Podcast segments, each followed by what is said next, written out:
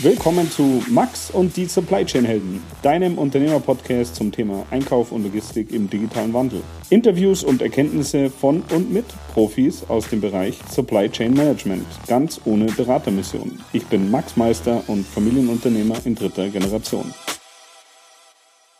Willkommen zu einer neuen Folge von Max und die Supply Chain Helden. Ich sitze gerade hier im äh, Maritim Hotel am Flughafen in Düsseldorf Heute war ich eingeladen zu einer internen Veranstaltung unseres Lieferanten Parker Honeyfin, ein Weltkonzern mit über ja, 14 Milliarden äh, US-Dollar Umsatz.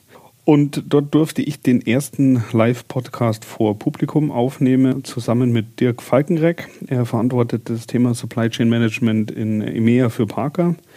Und wir haben darüber gesprochen, wie sieht die aktuelle äh, sozusagen Konstruktion aus, wie funktioniert das, wie sind die logistischen Zahlen drumherum. Und äh, ja, die haben ein großes Projekt gestartet, das heißt äh, Vision 2025, wo sie mit Netzwerkanalyse und ähnlichen Themen wirklich planen, wie soll das Thema Supply Chain im Jahr 2025 ausschauen.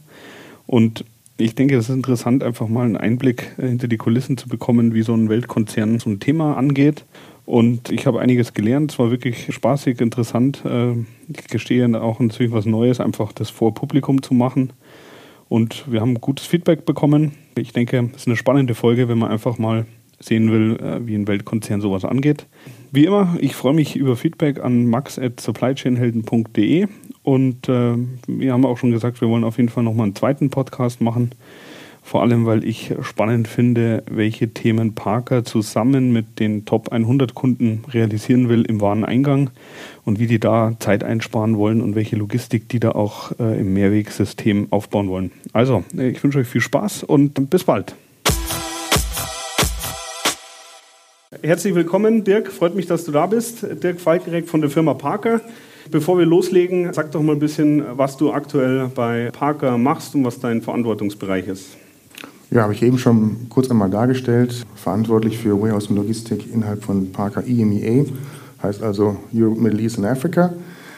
Hier ist eigentlich die Aufgabe, ja, die ganzen Warehouse-Funktionen, die wir heute sehr stark noch dezentral immer noch organisiert haben, ein paar Zahlen sage ich nachher noch, zu zentralisieren und zu vereinheitlichen, um letztendlich natürlich mit der Simplifikation Kosteneinsparungen zu erzielen, aber natürlich letztendlich auch unseren Kunden wesentlich flotter und effizienter zu bedienen. Du hast das Wort Simplification benutzt. Also in dem Fall kann ich Parker ein Kompliment machen. Sehr viele Mitarbeiter wissen viele Begriffe aus dem Strategiepapier. Das ist meiner Meinung nach tatsächlich eine Auszeichnung, weil das nämlich gar nicht so einfach ist, das alles äh, zu transportieren. Simplification heißt bezogen auf die Supply Chain was? Ja, ähm, fangen wir mal ein bisschen weiter gefächert an und, und gucken uns die aktuelle Situation, in der wir uns letztendlich innerhalb von Parker befinden, was Warehouse und Logistik ähm, angeht ich eine Frage stellen würde, wie viele Warehouses haben wir, wo Fertigware in Europa liegt? Hätte irgendeine Idee? Sagen Sie nicht eins, das stimmt nicht. Zwei, ha, knapp daneben. Wir haben immer noch 70. 70 Standorte, die letztendlich die gleichen Aktivitäten durchführen wie wir im EDC. Deswegen haben wir auch letztendlich äh, dafür gesorgt, schon einige Warehäuser zu schließen. Das ist ja eine Aktivität, die wir seit zwei Jahren durchführen. Wie Sie wissen, haben wir alle äh, Warehäuser, die in den Sales Companies angegliedert waren, geschlossen. Bis auf ein paar, das sind ein Teil die elf, die ich eben erwähnt, äh, die aus, sage ich mal, kundenspezifischen Gründen äh, weiter bestehen müssen und oder ähm, ähm, aufgrund von räumlichen Thematiken, äh, die wir einfach aus Bielefeld nicht abbilden können.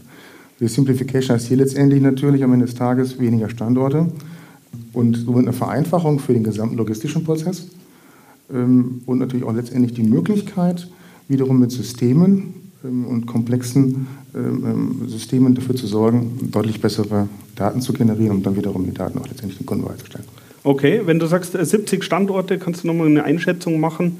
Was, also was sind das für Standorte? Es ja, wird ja nicht alles äh, sozusagen vollautomatisierte äh, Logistikzentren sein, sondern wie ist das ausgeprägt? In was für Bereiche kann man das unterscheiden? Das sind eigentlich primär alles Fertigungsstandorte. Das sind unsere Fertigungseinheiten, die wir haben ähm, europaweit. Die 70 übrigens haben ein aktives Warehouse, wo Fertigware liegt. Alle Produktionsstandorte, die wir heute haben, haben letztendlich immer noch ein Lager oder eine Versandaktivität. Da sind wir bei ca. 100.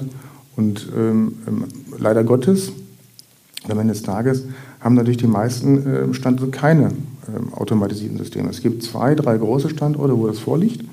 Aber das ist dann eher die Seltenheit, weil die Aktivität vor Ort äh, macht es eigentlich nicht äh, sinnvoll, äh, über Automatisation nachzudenken. Ja, weil die Menge einfach nicht ausreicht. Okay. So es, ja. Wie sieht denn aktuell die IT-Infrastruktur sozusagen innerhalb von Parker aus und auch bezogen auf die Logistik? Ja, das ist ja, wie alle wissen, ein interessantes Thema bei Parker. Fangen wir so an, letztendlich haben wir seit Jahren eigentlich in diesem Segment nur bedingt gut investiert. Aber, das ist das Gute, das ist die gute Nachricht, ähm, Parker hat jetzt in den letzten Jahren, ähm, in den letzten beiden Jahren, einen großen Schritt gemacht, letztendlich alle Funktionsbereiche der Logistik mit Hilfe von IT abzubilden. Ob wir da von Warehousing sprechen, äh, von Transport oder auch von Zollaktivitäten, da sind Softwareprodukte gekauft worden und die werden jetzt hoffentlich in den nächsten Jahren auch dann implementiert. Okay, das heißt, ihr habt aber nicht ein System, wo die Standorte untereinander damit vernetzt sind, sodass man äh, live die Bestände in allen sieht, sondern das sind tatsächlich einzelne Systeme. Ähm, ja, also letztendlich ist es ja so, wenn man ganz anders anfängt, wenn wir unser ERP-System uns anschauen, was ja GD AdWords ist, das ist schon ein einheitliches System. Ähm, Daten werden zwar lokal gehalten, aber natürlich über zentrale Schnittstellen an andere Reporting-Systeme weitergeleitet, um Informationen bereitzustellen. Aber alles, was unterhalb dieser Struktur ist, ist letztendlich völlig lokal. Ob wir jetzt von einem Warehouse-Management-System sprechen oder von einem Transport-Management-System oder von einem Zoll-System oder was auch immer, das sind lokal getriebene Applikationen, die mehr oder weniger bedingt diese Daten auch in höher gelegenen Ebenen äh, kommunizieren können. Okay, das heißt, das Ziel ist aber, dass euer Zentrallager in Bielefeld auch immer weiß, welche Artikel sind unterwegs, was darf ich an Wareneingang morgen erwarten und die ganzen Informationen. Das ist aber Stand heute noch nicht äh, der Fall, oder? Ja, man muss ein bisschen aufpassen, ähm, wenn man einmal Gesamtparker betrachtet und was wir in Bielefeld machen. Ähm, in Bielefeld sind wir schon relativ weit mittlerweile in, in der Ausrollaktivität, was IT-Technologie angeht. Zwar nicht mit den aktuellsten Systemen, aber letztendlich haben wir eine extrem hohe Transparenz äh, über alle Prozesselemente, ob das nur über den Wareneingang äh, sprechen, heißt, wie viel Ware kommt rein. Das ist relativ gut verzahnt in unsere Divisions mittlerweile. Wir wissen also sehr genau, äh, wenn unsere blauen Kisten ankommen, äh, was da drin ist, wie viel Menge, welche, welche PO ist das. Das ist alles relativ klar äh, bekannt und das noch verknüpft wird mit dem Barcode am, am, am Lubin dann wären wir quasi in der Situation heute schon komplett ähm, personalfrei, den Inbound-Prozess abzubilden. Okay, zu dem Inbound-Prozess kommen wir nachher nochmal, äh, weil mhm. da hast du vorher zwei, drei Sachen gesagt, die fand ich sehr interessant. Denke mhm. ich, das sollten wir auf jeden Fall noch besprechen. Was mich jetzt interessiert ist, äh, ihr habt ja sozusagen einen gewissen Plan ausgearbeitet, wo ihr in der Logistik hin wollt und was so die Schritte für die mittlere Zukunft ist. Ich glaube, hier das Publikum im Saal oder im Kino ist vor allem an dem Teil besonders interessiert, aber auch die Zuhörer und Zuhörerinnen hätten da mit Sicherheit Interesse, mal äh, sozusagen äh, hinter die Kulissen bei so einem Konzern zu schauen. Mhm. Ja, also vielleicht ein bisschen weiter ausgeholt. Zum einen beschäftigen wir uns zurzeit sehr stark mit der gesamtlogistischen Fragestellung, wie viele Standorte brauche ich in Europa, um Warehousing zu betreiben. Ich habe eben die 70 erwähnt. Ähm, das ist eine unheimlich große Zahl und man kann sich vorstellen, dass das zu viel Redundanz und auch nicht gerade Simplification führt. Ähm, des Weiteren haben wir aber auch immer noch unsere 100 Fertigungsstandorte, die ja jeden Tag etwas Wunderbares produzieren und hoffentlich on time zum Kunden kommt. So, ähm, wieder ein paar Zahlen, ist ja meistens nicht so bekannt, aber wenn wir jetzt schätzen würden, wie viele Auftragspositionen machen wir so im Jahr als Parker, sind wir bei ungefähr 4,5 Millionen Auftragspositionen, die das gesamte System hier heute abbildet. Und wir erzeugen ungefähr 1,5 Millionen Packstücke oder Sendungen jeden Tag, die zum Kunden kommen. In welchem Bereich? Also in EMEA Gesamt, oder weltweit? In Gesamteuropa. Hier mhm, sprechen wir okay. von Gesamteuropa. Ähm, ähm, das ist der, sag ich mal, Grundstock, wenn man sich unsere Logistik oder Supply Chain anguckt im Bereich oder Fulfillment. Es ist ein, ein, riesiges, komplexes System, weil wir haben ähm, unsere 12.000 Kunden, wir haben unsere 100 Lieferanten, wir haben das DC da irgendwie zwischen und alle versuchen das Beste, um ähm, kostengünstig das zum Kunden zu bringen. Leider Gottes klappt das nicht immer so und ähm, wir haben gewisse, sage ich mal, Verschwendungselemente in dem Gesamtprozess. Was wir zurzeit machen, wir haben eine externe Firma engagiert, die Firma Miebach, jetzt kommt der Werbeblock, ne, super Firma, mit denen wir wirklich extrem gut in der Lage sind, die gesamte Supply Chain, die Parker heute darstellt und abbildet, in ein System abzubilden. Wir haben unheimlich viel Aufwand betrieben im letzten halben Jahr dafür zu sorgen, alles, was wir tun, jeden Tag in diese Systeme reinzubringen. Und wir sind in der Lage, alle logistischen Prozesse komplett durchzusimulieren. Und es geht wirklich auf Auftrags-SKU-Ebene, also auf Artikelebene. Das führt dazu, dass wir im Moment wunderbar versuchen zu verstehen, was kann das Ganze oder wie kann das Ganze morgen aussehen. 70 Standorte, so und so viele Sendungen und so weiter und so fort, wenn man das Ganze optimiert. Äh, das Ergebnis darf ich natürlich nicht jetzt kundtun, ne, das ist logisch, ne, das ist der große Überraschungsblock, der dann irgendwann in drei Monaten kommt. Aber wir haben einen sehr, gute, ähm, sehr guten Blick darauf, ähm, was zurzeit möglich ist. Und ähm, ich kann eins zumindest sagen, es sind keine 70 mehr in der Zukunft, das ist äh, zu erwarten. Aber ich denke, wir haben einiges an, an, Einsparungspotenzialen, die vor uns liegen. Das heißt, was ihr zusammen mit Mibach macht, ist, ihr habt eine Art Netzwerkplanung. Das heißt, ich habe so ja. und so viele Quellen, ich habe so und so viele Ziele und dann schaut ihr unter den bestehenden Infrastrukturen oder Distribution Centers, was die beste Verbindung zwischen Fertigung und Kunde ist. Mhm. ist Absolut. Also nennt sich ja immer so schön Center of Gravity Study. Also wo ist der, der beste Punkt für ein Warehouse? Das kann ich zum Beispiel sagen, ist ganz interessant. Der beste Punkt, wenn man also alles zentral packen würde, ist Bielefeld. Nein, das war ein Scherz. Nein. Ich habe es gerade schon aufgeschrieben. Ja, sorry. Nein, es ist Frankfurt. Es ist Frankfurt. So, ähm, wenn man also wirklich nur sich die Kundenbedarfsstruktur anschaut, ist es Frankfurt. Wenn man allerdings jetzt anfängt, okay, den ganzen innerbetrieblichen Verkehr, nämlich die Zuführung von Ware in DCs oder zum Kunden zu betrachten, dann verschiebt sich das Ganze nach Bielefeld. Das ist unglaublich, wie es war. Also das heißt, es schiebt sich so ein bisschen dann nach Norden, sind wir im Raum Dortmund, äh, wenn man ein, sich alleine nur das anschaut, was ich gerade hier beschreibe. Für dieses Gesamtprojekt, was sind denn da so die Ziele, die ihr euch vorgenommen habt? Weil ich glaube, das ist im Endeffekt das Entscheidende, was für einen Kunden rauskommt, oder? Ja, jetzt könnte ich natürlich provokativ sagen, das interessiert uns diesmal nicht. Ne? Nein, ähm, letztendlich ist natürlich so, was wir weiterhin erreichen wollen, ist eine sehr hohe Verfügbarkeit, beziehungsweise erstmal Verfügbarkeit von Ware, aber auch natürlich die, die Transportzeit vom Shipping Point zum Kunden weiterhin recht hoch zu halten. Wenn man sich die Simulation anschaut, sind wir heute bei ähm, ungefähr 85 Prozent aller unserer Sendungen erreichen den Kunden innerhalb von 48 Stunden. Das ist natürlich für Dach äh, ein Witz. Ne? Klar, Ihre Kunden kriegen alles innerhalb von 24 Stunden, aber wenn ich halt nach Frankreich schaue, nach Italien ähm, oder auch nach Skandinavien, dann ist es ein relativ wichtiges Thema, äh, möglichst hier äh, die 48 Stunden regelmäßig zu erreichen. Und die ersten Ergebnisse zeigen, dass wir auf jeden Fall auf 92 äh, bzw. 94 Prozent kommen können, mhm. je nachdem, wie die finale Lösung aussehen soll. Okay, das ist natürlich schon ein signifikanter Anstieg. Ja. Und so wie ich Parker kenne, unter gleichzeitiger Reduktion von Kosten. Klar, das andere natürlich große Thema ist, äh, wie können wir Kosten einsparen. Ähm, ich hatte eben gesagt, wir, wir sprechen von 4,5 Millionen Transaktionen. Das ist eine wahnsinnige Zahl, die man so Zunge zergehen lässt, die bewegt werden muss jeden Tag. Und da haben wir, ich glaube, relativ hohe Synergieeffekte, wenn wir da über eine, eine weitere Konsolidierung von Aktivitäten sprechen. Absolut.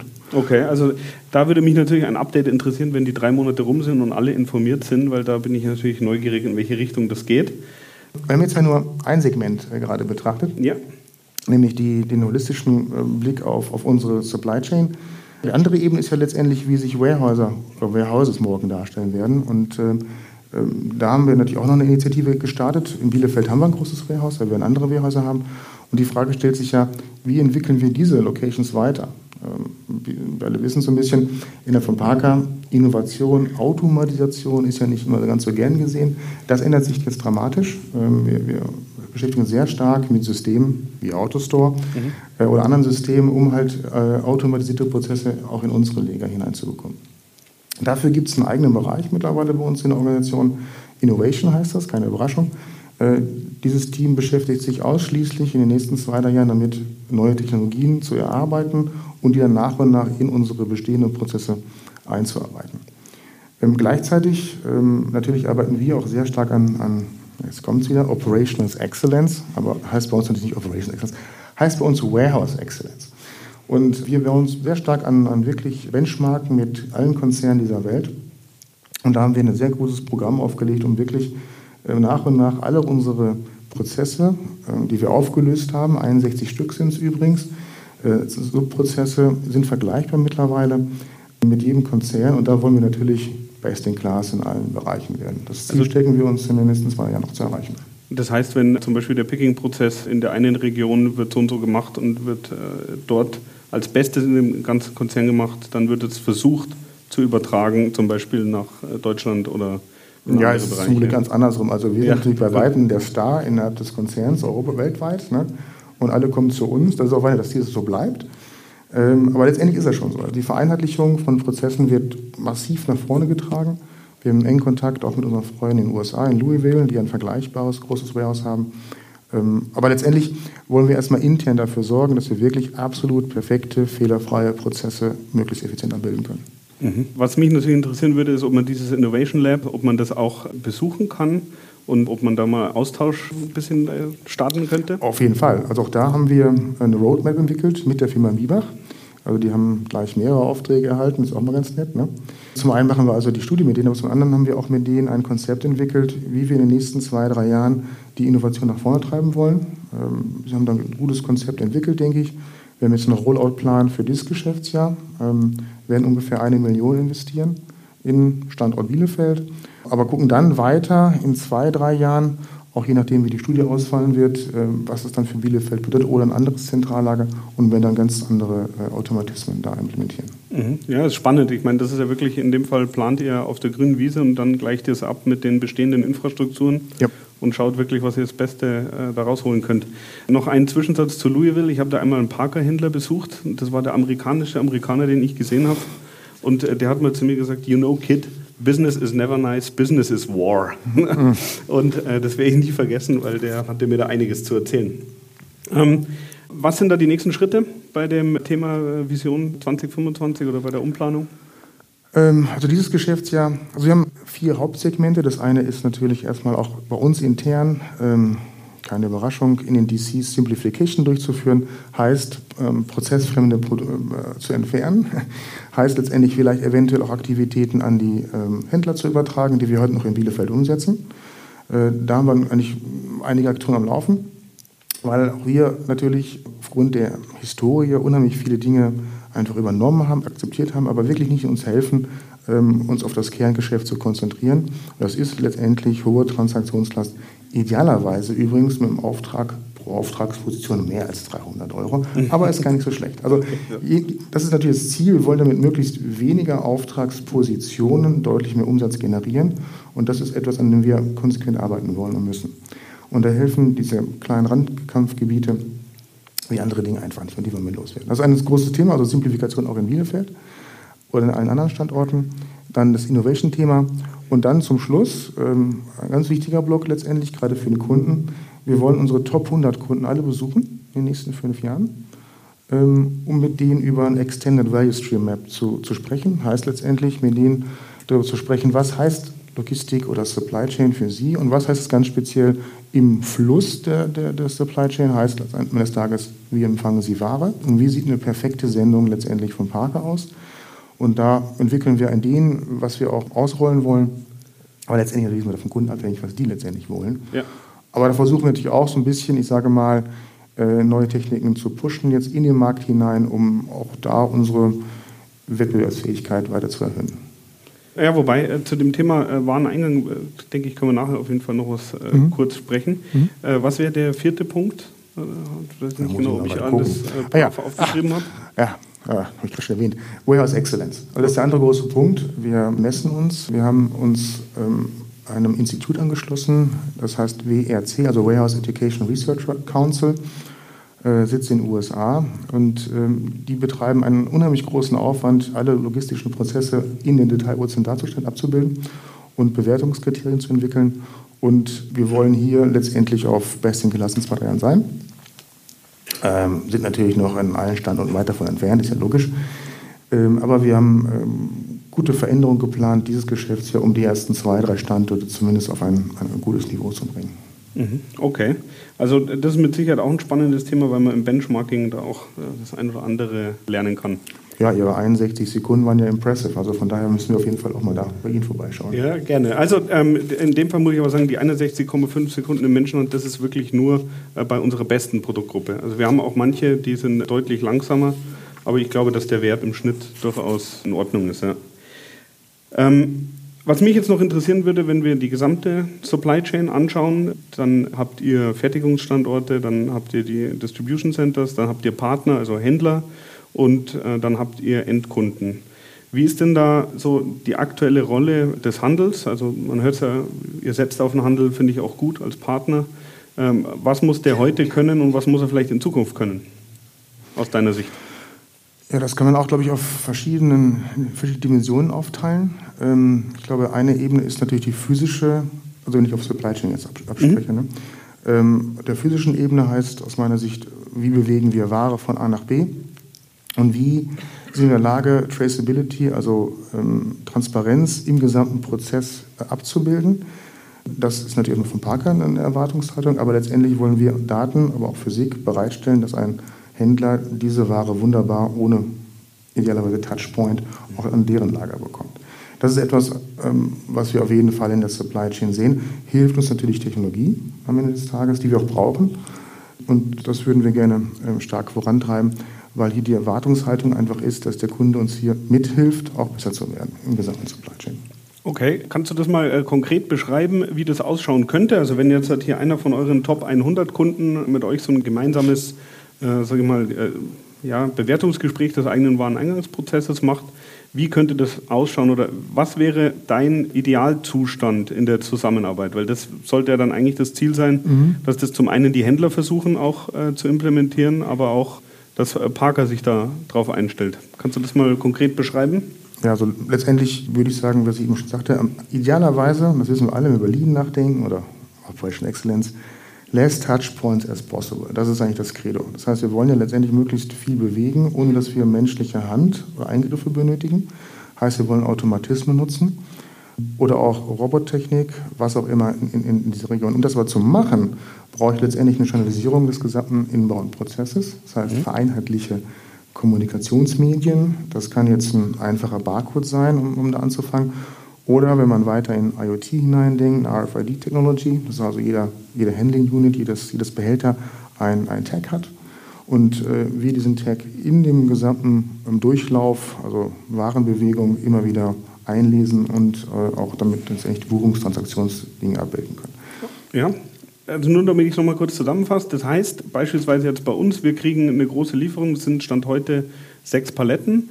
Äh, dann würde im besten Fall in Zukunft vielleicht ein größeres Volumen mit insgesamt vielleicht äh, dann zehn Paletten ankommen. Aber jede Position ist einzeln in einem Behälter. Und äh, wir jetzt bei Ludwig Meister vereinnahmen nicht mehr den Artikel, zählen den und identifizieren den, sondern ich scanne ab und sage, jetzt buche ich Behälter 13 ein. Hm. Und weil ich von euch die Lieferavis bekommen habe, hm. weiß ich, was in dem Behälter ist. Aber ich, ist das die Zusammenfassung? Perfekt. Okay, ja, puh. Ich muss bloß immer noch einmal zusammenfassen, weil ich sozusagen immer versuche, komplett ohne ähm, sozusagen äh, Fachbegriffen das äh, ja, mhm. zusammenzufassen. Ja, und, und, letztendlich ist es ja keine Erfindung, die wir jetzt hier machen. Das ist ja teilweise absolut State of the Art in the Business. Also äh, wenn man sich die großen OEMs anschaut, die machen das mit uns jeden Tag. Jeder, der eine Shipment zu Volvo oder Daimler sich anschaut, sieht genau, die machen das nicht anders. Da ist ein Barcode dran, das ist genau definiert, wo der Barcode sein muss. Wenn man versteht, warum der Kunde das will, dann wird es auch völlig klar, dass man das machen muss. So, und ähm, ich glaube, diese Art von Betrachtung in der Supply Chain sollte nicht nur dem OEM vorbehalten bleiben, sondern letztendlich sollte man gesamten Supply Chain sehen.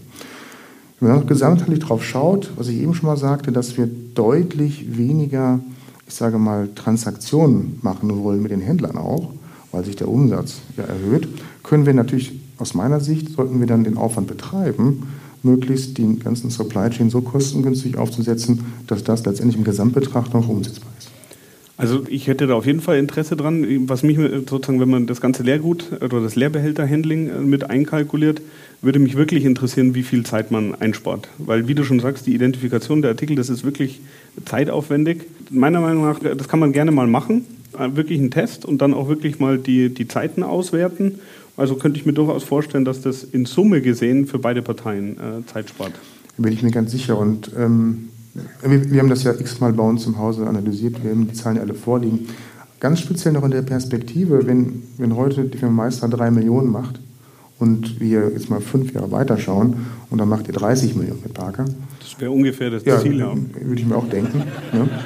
Man muss ja auch mal realistische Ziele haben. Ja, klar. So völlig abgefahren. ja, vor allem für die Mitarbeiter, ja, ja, die freuen genau, sich. Ja, genau. Hatte ich mir auch gedacht. Und da ich mich da natürlich auch schon darauf vorbereitet habe, habe ich mir gefragt, wie kriegen wir das hin, dass logistisch das gar nicht gemerkt wird. So, und äh, das erreichen wir aus meiner Sicht, indem wir in diesem gesamten Supply Chain mehr und mehr Automatismen implementieren. Und das ist eine Grundvoraussetzung, glaube ich, um mit guter Marge letztendlich auch ähm, den Umsatz abzubilden. Mhm, okay. Also die zweite Dimension ist halt letztendlich ähm, Informationsfluss. Und, und den würde ich ähm, im Respekt auf die Betrachtung des Händlers dahin sehen, wie kriegen wir es hin, die Informationen aus dem Händler, vom Händler besser in unsere Systeme hineinzubekommen. Ähm, Parker betreibt einen wirklich extrem großen Aufwand zurzeit, ähm, das ganze Planungsthema, also Inventory Management, deutlich besser in den Griff zu kriegen. Wir alle wissen seit Jahren, das ist eine alte Gamelle, ja, da kriegen wir nicht so richtig hin. Aber ähm, Big Data und auch Systeme, die wir mittlerweile im System haben oder im Firma haben, helfen uns nicht unerheblich, deutlich bessere äh, Datenverarbeitungssysteme zu haben, die uns auch letztendlich über ein bisschen Forecast informieren könnten. Deswegen wäre es hier optimal, wenn, wenn der Händler als erweiterter Informationsgeber in der Lage wäre, uns Sales-Informationen bereitzustellen. Ähm, sagen, um Gottes Willen, das ist ja top secret, das geht gar nicht. Ne? Ähm, aber aus meiner Sicht, gerade in den USA wird das seit Jahren gelebt und hilft den amerikanischen Kollegen total über bessere Forecast-Methodiken viel besseren Service zu erhalten und zu erreichen für die Händler. Und was Ähnliches wollen wir letztendlich auch aus unserer Sicht in Europa erreichen, dass wir einen durchgängigen SNOP-Prozess, heißt das ja, Sales Operating Planning Prozess haben, der uns in die Lage versetzt, den Forecast, den Sales in unsere Systeme zu packen, um letztendlich optimale äh, Fertigungszeitpunkte zu haben für die Sie. Ich war in der Vergangenheit da immer sehr skeptisch, Daten dem Lieferanten zu geben. Wenn wir einen Mehrwert dadurch generieren, dann bin ich da durchaus offen, denke ich, sind auch andere Händler offen. Was ich nicht gut fände, wenn sozusagen äh, Daten gesammelt werden, aber ohne dass dann wirklich konkret was damit passiert. Also ich könnte mir schon vorstellen, äh, beispielsweise, wenn man immer wieder Artikel hat, wo man den Auftrag nicht bekommt, weil man mangelnde Verfügbarkeit hat, dass man das wegschreibt und dass man über diese Listen dann auch mit dem Lieferanten sozusagen die Information weitergibt sodass ihr auch ein bisschen planen könnt, welche Produkte hätten denn verkauft werden können, wenn sie äh, on stock gewesen wären. Ich denke, das ist ganz wichtig eigentlich für unsere Make-to-Order-Produktionseinheiten, wo ja viel Ware auf, auf Komponentenebene vorliegt oder auf der sogar zweiten und dritten äh, Produktionsebene. Und da hilft natürlich so ein Forecast ungeheuerlich, äh, mit möglichst wenig Inventur des Tages eine Liefertreue zu erhöhen. Keine Frage.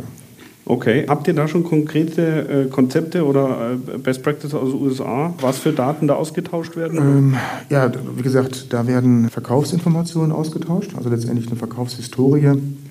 Hm, dieser, dieser Partner wird an, an Parker übertragen, aber ich würde das Konzept auch nicht eins zu eins adaptieren. Mhm. Wir in Europa sind ja smarter am Ende des Tages, wollen wir auch sein. Ne? Also mal gucken, wie wir das angehen. Aber ich denke, das ist der nächste logische Schritt, wenn ich über die gesamte Supply Chain nachdenke wenn wir die Physik im Griff haben, muss ich den Datenstrom gesamtheitlich auch optimal abbilden. Mhm, okay. Also äh, da sehe ich noch einige Aufgaben, weil äh, das ist nicht nur Parker-seitig, äh, glaube ich, schwierig, sondern da müssen ja auch die Partner wirklich A, willens und B, auch in der Lage sein, die Daten automatisiert auszutauschen, weil ich glaube nicht, dass ihr mit Excel-Listen äh, arbeiten wollt. Weniger, weniger, ne? Genau. Wenig, weniger. Okay, gut. Ja, also ich würde fast sagen, wir kommen äh, schon zum Abschluss. Wenn du dir für die gesamte äh, Supply Chain und für die Entwicklung unter Berücksichtigung eurer offenen Projekte irgendwie so ein Wunschziel formulieren könntest, wie würde das ausschauen? Also wann wollt ihr wo sein und wie schnell müssen die Händler hinterherlaufen, damit sie mitkommen? Ich glaube, das ist schwer zu sagen. Unser Ziel ist es erstmal 2025, deswegen gibt es auch eine Vision 2025. Wenn ich das mal ein bisschen skizzieren dürfte für Parker, dann sehe ich eigentlich, dass wir aus meiner Sicht vier, fünf große Logistikzentren haben werden, die aus meiner Sicht mit einem sehr hohen Automatisierungsgrad ausgestattet sein werden, äh, um halt letztendlich die, die ganzen Anforderungen, die vorliegen, optimal abbilden zu können, auch kostenseitig ähm, abbilden zu können, weil das Kostenziel, was wir letztendlich auch für 2025 haben, ist echt tough und äh, das werden wir nicht erreichen, wenn wir da nicht tiefer uns mit Automatismen beschäftigen. Okay, ja, sehr spannend. Also dann hoffe ich mal, dass der nächste Podcast nicht erst 2025 aufgenommen wird, sondern dass wir zwischendrin schon mal ein kleines Update geben können. Und dann bedanke ich mich für das offene Gespräch. Vielen Dank.